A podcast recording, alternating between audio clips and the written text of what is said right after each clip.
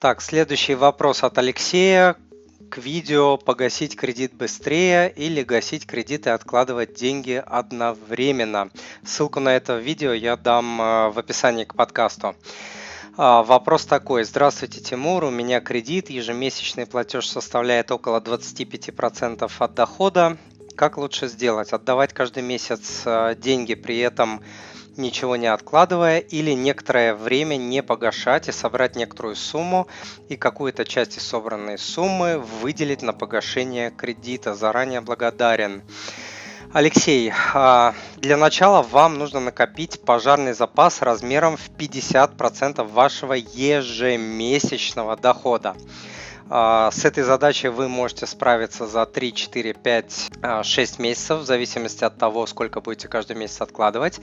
Далее, если ваш кредит, про который вы пишете, это ипотека, вы просто не написали, я не понимаю, то вы можете немного откладывать, чтобы наращивать пожарный запас до размера 6 а, месячных доходов и параллельно отдавать а, по ипотеке какую-то часть ускоренно отдавая большую часть э, денежного вот этого излишка на ускоренный возврат ипотеки.